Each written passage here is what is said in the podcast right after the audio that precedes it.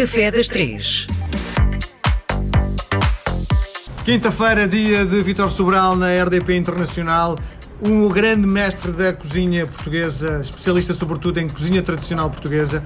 Eh, ainda estamos em fase de confinamento, não estamos a fazer isto no estúdio da RDP Internacional, estamos num novo espaço do Vitor Sobral chamado Dom Roger, não é? Exatamente, Dom Bom, Roger. a pergunta que se faz é: estamos a sair deste período de confinamento, uma crise brutal, não é uma grande loucura abrir um espaço em plena Avenida da República?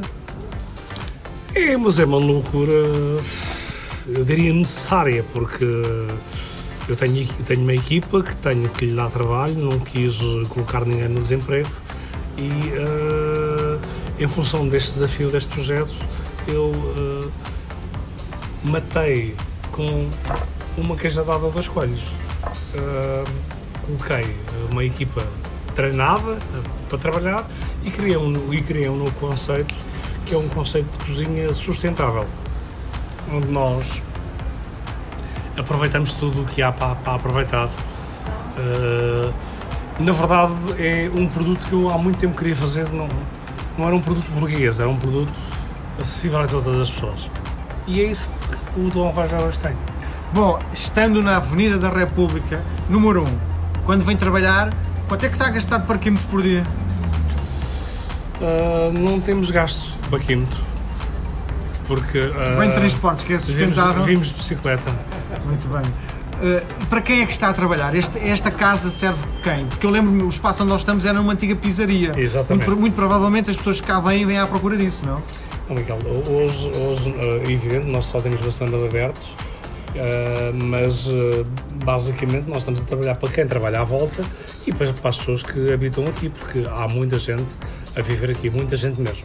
Mais do que eu imaginava. Eu tinha a noção, porque às vezes venho para esta zona à hora do jantar, que a zona das Avenidas Novas, ao final do dia, depois das 7 da tarde, morreu completamente. Não é verdade.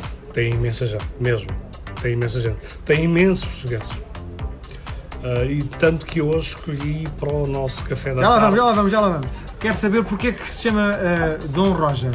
Porque a pessoa que me fez o desafio uh, para este espaço já tinha um nome dado.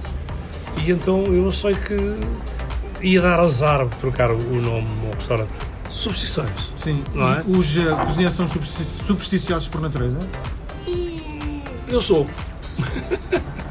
eu acho que é assim, aquela história. Uh, não acredito em bruxas, mas que elas existem, existem. Pronto, e foi dentro desse propósito que eu achei que não se devia trocar o nome do restaurante e seguirmos em frente.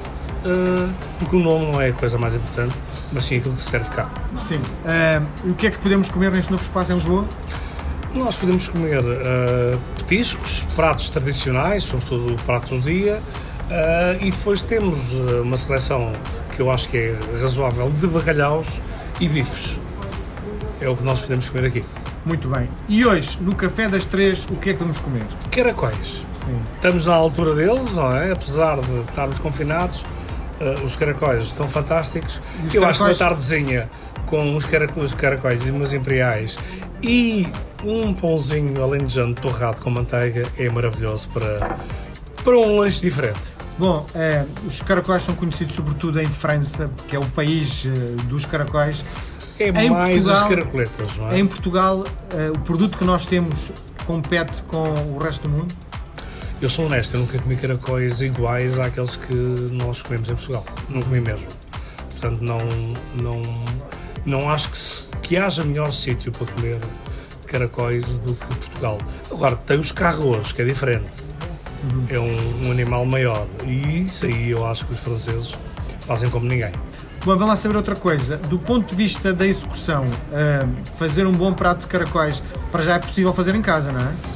É, mas dá trabalho. Dá trabalho. Temos que lavar os caracóis, muito bem. Temos que colocar os caracóis numa panela com água fria. Temos que lhe dar ah, lume. Eles, entretanto, morrem. Tiramos e então aí começamos a fazer os caracóis. Dizem que o segredo do caracol está no molho. É, É, isso? verdade. É verdade. Como é que é o caracol a Vítor Sobral? É uma receita bem tradicional.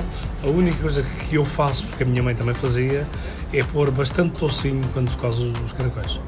Sim, o, uh, o Vitor tem sempre esta característica de ir buscar memórias da sua infância para ilustrar aquilo que confecciona atualmente. Porquê? Porque eram boas. Eu tive, fui um privilegiado, a família cozinhava bem, a mãe, a tia, a avó, o pai, o avô. Havia profissionais na família? Não. O Vitor é o primeiro não. profissional da é, família? Tudo, tudo gente eh, que eram, era, era uma cozinha empírica, mas cheia de, cheia, de tradição, não é? Há truques da sua cozinha atualmente que vai buscar ao, uh, aos pais e à família aos avós? Sobretudo a essência, vou buscar. Muito bem. Nós voltamos a conversar na próxima semana. Um abraço, Vitor. Obrigado. Até para a semana.